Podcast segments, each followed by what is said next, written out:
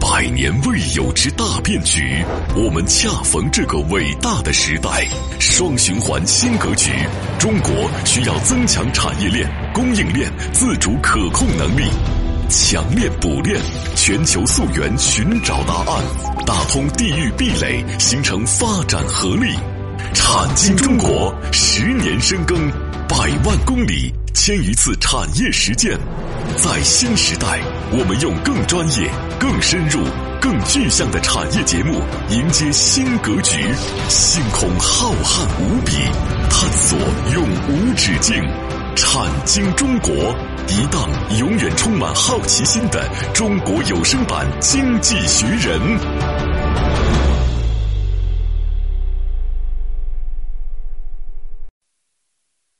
好，欢迎各位来到《产经中国》，很高兴和各位相会节目之中，我是王宇，我是李佩。啊，李博士，上一节目呢，我们说到了，其实现在呃，美国它很多州啊在窜访台湾，嗯，它窜访台湾呢，它其实是带着目的性去的，就是要半导体产业，它就是要产业，对要人才，对，啊，他他他这个想的真是太太绝了，没错而且就是靶向的、点对点的，我来了。我带大学来了，嗯我跟你签协议了，嗯我要跟你合作了，嗯你这儿有学者吧，到我这儿玩玩去，嗯，呃，这个东西一来二去嘛，就完了，嗯，对吧？所以这事儿，我觉得真的是不可不防，不能不防啊。是。嗯，所以呢，我们上期节目呢讲到了美国的叫大湖区的七大洲，嗯这七个州呢又占了美国产业公认的百分之四十，嗯而且很多都是千亿级别或者五百亿级别的制造业重心，但他们苦苦苦于什么呢？苦于这两年转型没有方向。所以大量的加强了和东亚地区的产业的勾连，嗯而正好又适逢什么呢？中美博弈要求产业链转移，雪上加霜，对我们造成的这种影响啊，现在看看仅仅是一份协议，嗯但如果它把它变成一个常态化工作，它成了我们招商引资最大的敌人，甚至产业链安全最大的敌人。是，那天天去窜访，所以这就是我们讲的这样的一个逻辑。太头疼了嗯好，那我们不得不面对啊，要要面对，对不对？嗯，好，那美国为什么这么没有安全感呢？大家知道，英美一体。嗯，美国是从英国衰弱的宝座上跌下来的这个状态上，美国唏嘘不已，一直以英国为为一个什么呢？警戒啊、警戒。嗯，那是什么呢？美国人国内对英国摔下宝座一点都不觉得失望。嗯，但是对英国短短的五十年间制造业就全没了，嗯从而混成今天这样，嗯英美国人是特别的警醒。我说句实话啊，制造业强国通常能保持一百年到两百年的国运是不成问题的，对因为你有制造业，你别跟我说其他的这么这个那个的。我打个比方，欧洲的德国、嗯，法国、意大利再怎么风吹雨打，它保持一两百年的国运没问题。北美的美国、加拿大、亚洲的日本，对吧？但是只有英国，他自己从二战完了之后，通过短短的几十年的时间，制造业全丢光了。丢完了之后，造成了在目前国际的形势也好，国际地位也好，一落千丈。所以美国他不想步英国的后尘，因为他跟英国关系，英国是他的朋友，是他的老师，也是他的爹呀、嗯对不对？他看完之后，他心里特别的难受，所以他不想变成英国。其实你有一天，如果哪位同志说：“哎呀，你说美国为什么这么对制造业纠结啊？”就很简单，我以前有个老师叫英国，我不想变成他，就这么简单。因为他真的丢了之后，完了。你表面上说我有这么多大学啊，什么金融，你在全世界和德法的地位比差远了。是啊，所以在这过程当中是这样的一个逻辑。那制造业的国运有多少年呢？强者两百年，然后普通的人大概有一百年的国运总有的，对不对？比如说法德，包括美日，撑个一百年制造业没问题吧，对不对？但是中国人的好日子才开头吧？中国人的制造业应该到目前为止大规模的制造应该才三四十年的时间，对不对？所以中国人现在担心的是什么？你们讲一百年制造业就会转移，两百年是老大才能不转移，这么讲，老子只剩下五六十年了，嗯，对不对？其实过程当中，中国他也担心啊，中国担心什么啊？中国表面嘴上说不担心。制造业地位被取代，其实中国但凡一点点产业转移出去，中国的市都很紧张长、县长都很紧张，嗯，因为他其实觉得自己能抓住这一波能上来，不就是制造业吗？对嗯对不对？所以还有一个国家也特别紧张，韩国。你看韩国有的时候碰到跟日本斗争的时候，那种斗争的之嗯激烈，韩国自己说了一句话，说近两百年能够进入列强，唯有中国和韩国。靠制造业立国才能去跟列强扳扳手腕，啊他没讲日本，因为他不喜欢日本，对不对？为什么？你没有这些东西，你混个什么啊？你个东亚的国家是不是？所以在这过程当中呢，大家都害怕制造业，哪怕是一丝一毫从中国流走，从美国流走，他都都很很担紧张心，所以他们就不安全，他就 PK 嘛，就这么简单逻辑，哪里是金融的事儿？金融的事儿其实大家不去怎么操心这些事儿。所以在这个过程当中，美国就是要稳定制造业。嗯，美国稳定什么制造业？美国就希望制造业能够把它稳定在它的 GDP 的百分之十五左右。嗯，这就是美国最一个最最朴素的一个想法。人家有三千亿美金的加州，两千亿的德州，所以谁如果人家再多什么七个八个这样的千亿级别的制造业州，那美国政府是很乐于看到的，嗯，因为他觉得这是他实力的这样的一个体现，所以这就是我们讲的这样的一个逻辑。那在这种逻辑之下，美国制造主要造些什么东西啊？美国的制造啊，主要就两个 T，嗯一个 IT，嗯一个 BT。嗯那 IT 强还是 BT 强呢？美国国内的趋势是推崇 BT，维持 IT，、因为美国人认为 IT 的制造不是美国的强项。美国人也知道数字经济是全球最大的经济，嗯但是无奈啊，造不出来啊。嗯 BT 呢，造得出来啊。嗯，BT 是什么？生物科技，包括生物药、生物科技、生命科学、医学嗯化生物工技术、嗯以医疗为主的化工、新材料为主的这种化工，辉瑞这些巨头、陶氏、杜邦，嗯嗯，它造得出来，这些东西是本土造的。在这样的一个 BT 的这样的一个行业里边，这是一个不得了的这样的一个行业。这个行业美国称之为叫做医药、生物工程及化工，它是把这三个放在一块儿的，对不对？什么级别？四千到五千亿美金的级别。那呃美国制造业总共才多少钱，对不对？所以这个是它一个拼命要抓住的这样的一个逻辑。嗯，第二个逻辑就是它的电子计算机这样的一个级别。电子计算机这样的呃，这个计呃计算机电子为主的这样的一个级别，那这个级别是多少亿呢？三千亿出头，美金嗯出头，这块儿它有它的一些优势，这些优势主要还是在德州和加州，对不对？那再往下，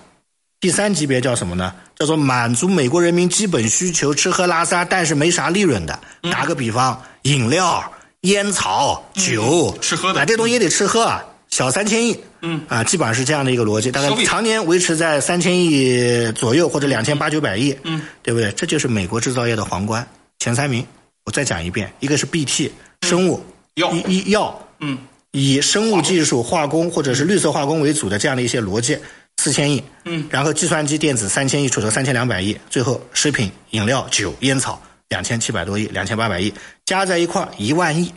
嗯就是这样的一万亿美金就行了。那在这个过程，这就是美国必须牢牢抓住的逻辑。好，现在大家想想看啊，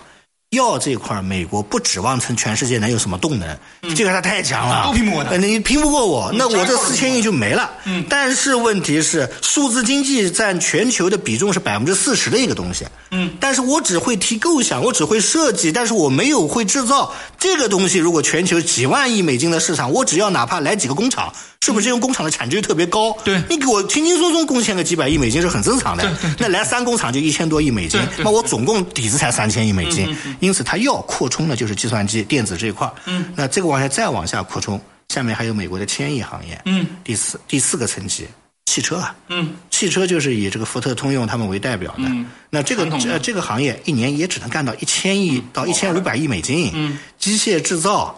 也只能干到一千五百亿美金。再往下，金属冶炼、轮船、飞机、火车，火飞机这块也一年美国大概也只能干到八九百亿美金。嗯，为什么呢？前面讲过了嘛，半导体出口是六百亿美金，飞机这个大概也就是千亿美金左右。嗯，另外它还有它的石油化工这块呢，我们就不说了，煤炭什么页岩油石化比较啊，多就最嗯后呢就是橡胶，美国的橡胶也挺厉害的，所以美国合一块儿叫做什么呢？叫三大三千亿级别的产业，再加七到八个一到两千亿级别的产业合一块儿，这两万亿美金的嗯这个制造业也就这么多知道了了。嗯所以呢，他特别纠结这块儿，所以这两万多亿美金的制造业对应的是一千两百万的产业人口嘛产业人。口所以今天我们梳理一下，大家就明白美国大概是一个什么样的一个份额了。嗯，这样的份额过程当中，那怎么办呢？怎么办啊？我们是中途之后跟大家那哎聊何老聊师说他怎么办呢？有些东西都是归某个州所有的，嗯但是这些五大湖区的州啊，嗯，产能可大了，那做制造业呢恨不得二战、三战、三战马上爆发才 好呢。为什么呢？他就是干这事儿出出身的是吧？啊对对对对所以他就得干制造业，所以他们串的最厉害的不是加州，嗯，五大州就是五大他湖们，的就是他地们，区对不对？嗯嗯嗯。好，这个节目中途说一下节目的两大播出平台啊，音频节目呢在喜马拉雅平台播出，大家在喜马拉雅平台搜索“产经中国”下载收听；视频呢是在微信的视频号上播出，叫“有声经济学人”啊，大家可以去看直播、看回放。片花之后，欢迎各位继续来到“产经中国”，我是王宇啊我是李佩，啊，咱们片花之后待会儿见。待会儿见。他们深度参与百个产业规划，每月飞行两万公里实地调研，深度洞悉中国区域产业现状，全球化视野发现产业发展热点。产经中国以高质量发展为魂，科技创新产业为骨，详实数据为血肉，发掘产业发展内在规律。产经中国与趋势同行。好，评完之后呢，欢迎各位继续来到产经中国，我是王宇我。是雨佩，啊，李博士刚才说到了啊，这个美国他没安全感，这个呢是和他的这个从英国的这个身上吸取的教训。嗯，呃，那么美国制造业到底有什么？呃，到底生产了些什么？嗯，啊，上一节目呢给大家说了啊，它其实不安全感呢还来自于制造业，它不占它的现在的总的 GDP 的百分之十五不到。嗯，啊，因为它总的 GDP 大家知道二十万亿美金嘛，嗯，如果百分之十五就是三万亿，但是现在只有两万多亿，嗯，所以它现在着急，嗯啊、能哪一个能够大规模增长呢？他把眼睛看到了芯片上面，嗯，所以他现在啊、各个州都在窜访台湾。对啊，这这个基本上这个逻辑就呃理顺了，嗯，大家都明白了啊。对，，好，那这哪些州对吧？嗯我们说五大湖区的州啊，特别想和台湾、韩国，嗯啊发生联系。嗯，那问题来了，IT 现在基本上都在加州吧，是啊，化工基本上都在德州吧，嗯，每个州有专属，而且还很要命的是什么？加州和德州啊，还不一定嗯，对台湾地区的半导体感兴趣。对，这叫什么呢？叫成绩好的学生啊，往往不止一门课好。傲娇，嗯嗯，加州说了，哎呦，我这个工业产值这么高，我都想降一点下 去，哎，因为我家是科技和生态立嗯嗯立足的。对对对对对德州说我家能源、页岩油气，包括军火工业很厉害。哎呀，你非要讲我家是做化工的，什么再让我干个芯片，我觉得是没有什么余力。嗯啊，所以呢，过程当中德州可能更希望呢，或者是什么呢？是美国本土的一些高科技的产业转移。嗯嗯嗯，但是呢，比如说华盛顿州，人家飞机都是华盛顿州的，对吧对？波音在哪儿，对吧？所以呢，其他州又吃不到，所以其实最着急的就是五大湖区那七个州，大家知道为什么吗？哎因为嘛，以前只会干汽车、汽车零部件。你妈钢铁、橡胶、轮胎，嗯，你妈这玩意儿现在还能继续他妈弄得好啊？不可能的，早就转移到墨西哥，转移到中国去了利润利，润怎么办呢？天天苦于没有主题啊，所以天天就要去去整这些事儿哇啊，啊，整这些事儿。我跟大家说一下，那比例是多少啊？美国呢，平均美国大概百分之十左右，制造业是美国的平均平均水平，它十点九八啊，嗯这是平均水平。十一吧就算，然后环湖州里边呢，像密芝根啊、俄亥俄啊、威斯康星啊，大概他们在百分之十九左右。嗯，这个呢叫做美国已经算是好学生了。嗯，你知道这个印第安纳州的制造业的产值占整个州的产值多少？你猜猜看，嗯百分之二十六。哦，那是个大制造业州啊，它这是一这个这个比例跟咱都差不多了，是吧？是吧？所以呢，这个他就特别特别的去这个这个这个纠结啊。嗯。那当然了，美国比如制造业，纽纽约啊，纽约的这个制造业的比重大概是不足百分之五。嗯所以呢，应该来说，这个这个叫纽做约的特殊情况哎，我们讲的印第安纳州啊，他就特别愿意。嗯跟随着总统的一些政策啊，利用一些华人的关系啊，啊嗯去做这些事儿，去挖嗯哎，他去挖、挖的过程当中，但是这个印第安纳州啊，最近也是美国的明星州呢。为什么呢？因为美国很多杂志经常会评选叫做什么美国呃美国不叫工业复兴，不叫产业振兴啊，它叫制造业复兴计嗯划。制造业复兴计划，制造业复兴计划呢曾经有过评比，这个一般来说中西部地区啊，大概只能占到五到六个席位。大家猜猜印第安纳一州大概能占几个席位？三个。嗯，全国十个产业复兴、工业复兴城市，印第安纳一个州就能干三个。所以我现在后来发现一个问题，我说是不是啊？他们这个州长特别的好事儿是吧？嗯或者下面人一有机会啊，就喜欢去哪儿去撺掇待个几天，着窜到那儿干，对吧？你比如说这个过程当中，他有干 VR 的，对吧？可能呢有干这个房车的，是吧？等等等等，比如说美国的房车啊，包括这个我们经常讲这个。大家听说过康明斯嘛？就生产柴油机的，嗯康明斯总部也在那儿，对吧？嗯包括生产发动机的，它也是美国第二大的汽车生产州。所以在这个过程当中呢，印第安纳一直它都没闲着。但这个州有一个最大的特点，为了维持住美国的工业占比第一州的这个称号，嗯，为了夯实叫做十个城市有三个来自印第安纳的这个复兴之都的这个称号，嗯它只能拼了，嗯它要拼什么？它要有题材，它要各种各样的题材，不停地挖所以这个题材过程当中，它有几个著名的题材啊，嗯，我讲的像康明斯也好，汽车零部件也好，这是它的题材。但嗯这些生产线可以瞬间转型。第二个，它的产业工人不缺；第三，这个州本身就是制造业；第四对个，它的劳动力有六十几万的这个劳动力的人口。最重要的一点是什么？就是这个州啊，它最大的一个问题是，它还有普渡大学这样的一些大学嗯，这个大学里的华人科学家还特别多。现在都当上校长了，嗯他当然会依托这个校长这个华人去东亚地区再收割一波，是吧？嗯嗯而且在这个过程当中啊，我敢保证。这印第安纳州可能才仅仅是个开始，可能以后的动作会无限的多。对啊，所以呢，结合普渡，结合它的制造业，结合它的劳动力大军，结合它百分之二十六的制造业占比，印第安纳州为代表的这样的一些铁锈地带的复兴者，可能以后会更加频繁的去和全球的半导体产业进行勾连，嗯而且这个勾连的频次会越来越高。在这个过程当中，咱不是说不让他去，我今天把话讲清楚，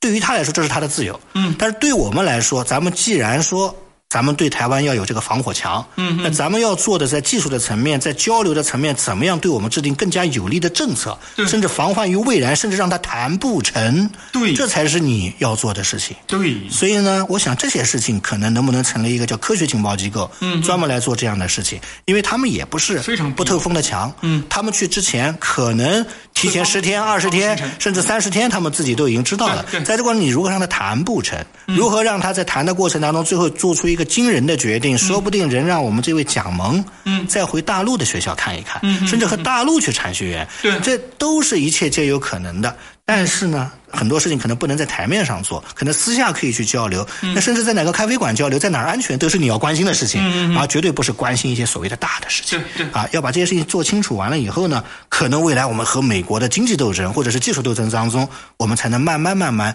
占有我们的主动占有权。优势嗯我讲的是慢慢慢慢占有主动权啊、一开始有优势可能还还还不大，还不大对吧？是个所以过呢程过程，在这样的一种过程当中，可能我们要适应这样的一种常态，嗯叫做窜访的常态。嗯但是我们呢，要打破这个常态，我们必须把我们的科技情报工作做得更加的完善，同时利用我们的华人啊，通过各种各样的情报的线路，嗯，可能我们未来啊，真的是一场看不见的硝烟硝烟的的战争产业转移的战争，嗯嗯嗯可能这场战争啊，要比明面上的很多我们的军演什么，可能花费的钱会更多，嗯嗯嗯嗯但是呢。既然中美已然博弈，咱们要做好这方面的工作，对吧？对啊，这是我们呢节目最后啊嗯给大家提的一点点小小的想法。那下期节目呢，我们会继续又重新再回到这个中国的台湾地区，嗯啊，再去聊聊台湾地区的芯片的一些企业的问题。所以我们的节目是个两边这样互相的这样嗯一个过程啊。好，嗯，好，这个呃，时间关系，今天咱们呢就先说到这儿啊。这最后呢，我们也希望这个工作能够做到实处，嗯，因为一些产业的转移啊，这个能够转移过来，可真的就像刚才说的，其实对于国家各方面都是有着重大的好处的，嗯。好，时间关系，非常呃，最后说一下节目的两大播出平台，音频节目呢在喜马拉雅平台播出，那么呃，还有呢，这个视频号啊，微信的视频号是视频的直播以及视频节目的直播回放。感谢各位的收听，我是王宇我，是李佩，我们下期节目再见。再见。